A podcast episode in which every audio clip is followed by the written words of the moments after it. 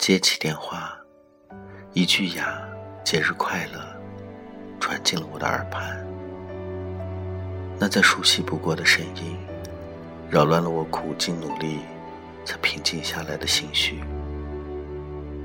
我轻轻地舒了口气，简单而又平淡地回答道：“你还好吗？”电话那端便沉默了。我们处在他不言，我不语的尴尬中。两分钟后，他再一次挑起了话题。今天我妈买了虾，每次家里买虾，我都会想到你。看着盆里的虾，我都会屏住呼吸，深深的吸一口气。是啊，这是我们曾经一起吃过的东西。在学校一直是他吃虾头，肉我吃。听到这些，我哽咽了，喉咙里像卡了鱼刺一样的难受。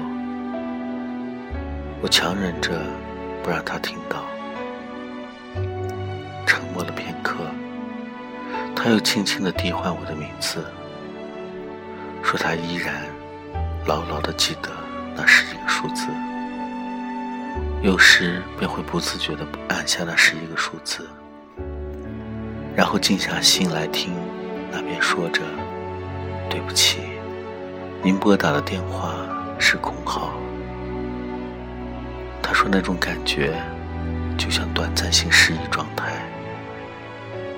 他继续说着，我静静地听着，假装好似在倾听一个无关我的故事。默的倾听着一切。今天来跟我说这些，说心无波澜，那是骗人又骗己。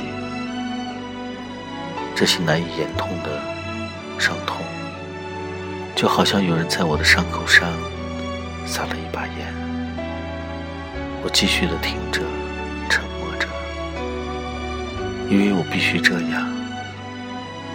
当初是你自己的选择。我都已经花了三年的时间才走出来，不想再花三年了，真的好累。